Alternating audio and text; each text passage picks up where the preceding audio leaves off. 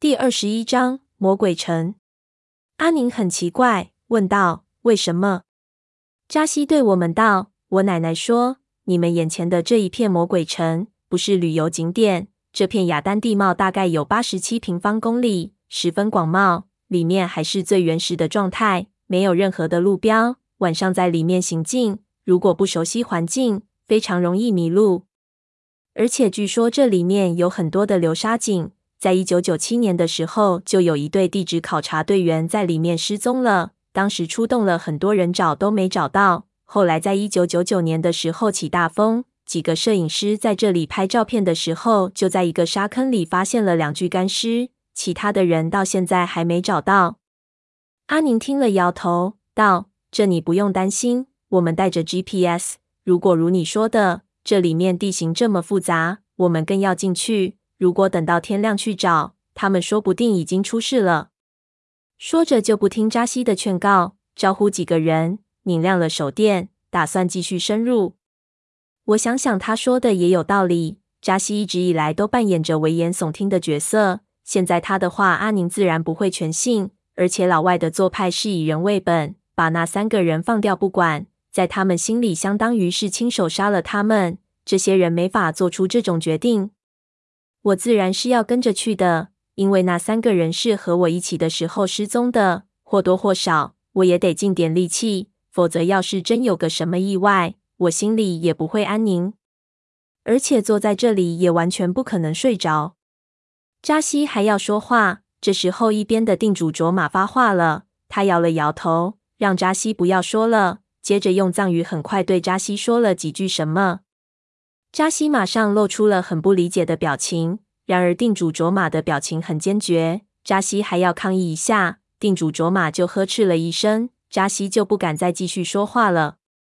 他对定主卓玛点了点头，退了回来，一脸郁闷地对我们道：“你们走运，我奶奶让我带你们进去。”说着，拧起手电就走到自己的行李边上，开始清理装备。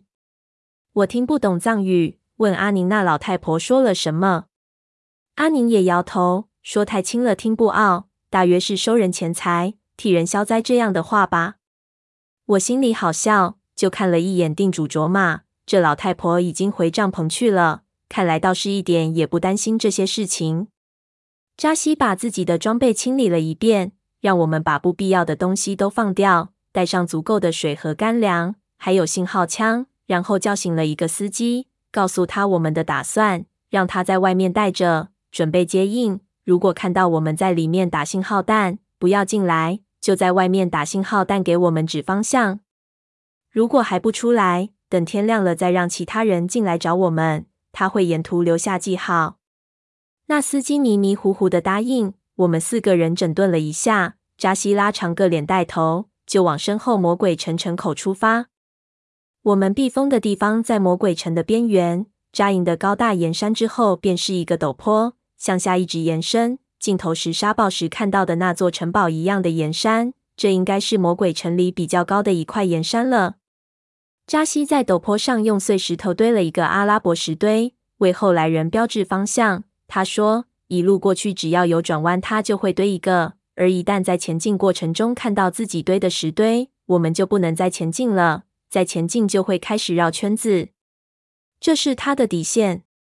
我们感觉有道理。”就说没问题，很快就走入城口。我们进入到了魔鬼城的里面，四周的情景开始诡异起来。举目看去，月光下全是突出于戈壁沙砾之上黑色的岩山，因为光线的关系看不分明。手电照去就可以看到岩山之上被缝割出的风化沟壑十分的明显。在这种黑色下，少数月光能照到的地方就显得格外的惨白。这种感觉有点像走在月球表面。我一路看着，想象着当年的地质力学里的内容，已经忘记得一干二净了。只知道这地方的雅丹风石岩群还未成年，大概是地势比较低，岩山和土丘暴露出地表的时间不长，并没有被风化的十分厉害，所以大部分的岩山土丘还十分的高大。这种情况下，我们只能在岩石土丘之间穿行，无法像其他魔鬼城一样随意的爬上土丘。不过，这种地貌下的山谷也并不平坦，高的地方突出在沙砾之上，低的地方则被戈壁覆盖。在地质学里，这种岩山其实都被认为是地下山脉的山顶。别看只有十几米高，但是我们脚下几公里深的地方有着巨大的岩石山基。这些藏在沙砾下的大山都是昆仑山的支脉。理论上说，我们现在也是行走在昆仑山上。不过我没空多想这些学术问题。已经到两三公里的地方，阿宁开始用对讲机呼叫，我们则大声地喊起来。希望那三个人能听到我们的声音，给我们回应。在寂静的魔鬼城，我们的声音一下就被反弹成无数种回声，重叠在一起，能传播出去很远。远远的听去非常的诡异，好像来自幽冥的鬼声。就这样一边喊一边走，足找了两三个小时，深入到了魔鬼城的深处，手电扫着四周的岩石，眼睛也花了，嘴巴也喊麻了。可是根本没有发现一点高加索人他们的影子，我们的喊声也没有任何的回音，回答我们的只有我们自己的回音和轻微的乌云风声。我们停下来休息。阿宁急问扎西：“按照他的经验，怎么找会比较好？”扎西摇头：“也只有你们这种办法。我们现在大概走了七公里，按照直线距离，我们已经走了很长一段路了。但是其实我们早就不知不觉地转了方向。”看指南针，现在我们几乎在往回走。人在这里好比蚂蚁一样，会不知不觉走 S 型路线。所以说，我现在只能保证带你们出去找人，我没法提供建议。他们不动还好，如果他们也在找出路，那你说你在八十平方公里的迷宫里，两队人相遇的概率是多少？阿宁对这个回答不满意，皱眉道：“你们之前就没有人走失过？”扎西堆着石头堆。头也不抬的摇头，这种地方我们晚上从不进来。说完，他就叹了口气，不知道是什么意思。阿宁看我们的表情，鼓舞了我们几句，让我们不要灰心。不过显然作用不大。我们抽了好几根烟，稍微恢复了一下精神，就继续前进。可是事情还是没有像我们期望的发展。又一边喊一边走，也不知道走了多少时间。期间休息了四次，扎西堆了不下三十个石堆，却还是连个人影也没有看到，没有任何的回应。寂静的魔鬼城里好像吞吃掉了任何给我们的声音。而让我真切感觉到可怕的是，我们没有看到任何一个扎西的石堆出现，说明我们现在还在前进。这魔鬼城真好像深不可测一样，不知道里面还有多少的路程。继续往前。我们走进了一道岩石加成的峡谷，在一块大石头下，实在是走不动了，只能第六次停下来休息。这时候，我们嗓子都哑了，再也喊不动了。我们大口的喝着水，所有人都进入到一种失语状态，脑子都有点空白起来。沉默了一段时间，那个队医突然道：“该不是这魔鬼城真的有魔鬼？他们被魔鬼带走了。”这话说的很突兀，我们都愣了一下。扎西瞪了他一眼，让他别胡说。藏人比较传统，这种话听着不舒服。魔鬼是肯定没有，人也是肯定在这里。隔了半晌，扎西含着一口水，边润喉咙边慢慢的说道：“只不过不知道现在是什么状况。”几个人又沉默了下来，各自琢磨自己的心思。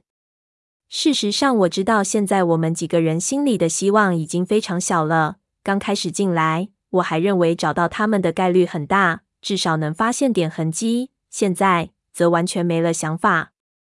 又休息了一段时间，阿宁看了看表，站了起来，招呼我们准备继续出发。我们都条件反射地站起来，深呼吸，准备振奋一下，继续呐喊。就在这个时候。我们几个人都听到阿宁的对讲机里突然传出来一声人的大叫声，静电声音很大，非常的刺耳，听不出是什么话。四周安静的要命，突然这一下声音把我们吓了个半死，马上看向阿宁的对讲机。阿宁也愣住了，花了好几秒才反应过来，忙拿起对讲机仔细去听。那声音又响了一次，静电极其刺耳。但是很明显能听出是一个人在呼叫，他们在附近。我们惊叫起来，阿宁几乎跳了起来。魔鬼城这样的地形，对讲机几乎没有作用，只有在非常短的距离内才能收到信号。阿宁一路调试，就是想收到这样的信号，然而都没有结果。现在信号突然响起来，显然对方的对讲机就在非常近的地方。我们心里长出了一口气。阿宁马上开始调频率，那声音就清晰了起来，但是仍旧听不出他在说什么。接着，他对着对讲机大叫：“我是领队，我们在搜救你们，你们在什么方位？”回答是一连串难以言喻的声音，干扰非常严重。但是语调变了，显然对方能听见我们的声音。刚才的沮丧一扫而光，对一大叫了一声 “yes”。我也掏出了自己的对讲机。拍了拍，调了一下，看看是不是机器的问题。很快，我也调出了声音，同样是嘈杂的。阿宁又呼叫了一次，这一次声音又稍微清晰了。我们几个人努力去听，希望能听清楚对方在说什么。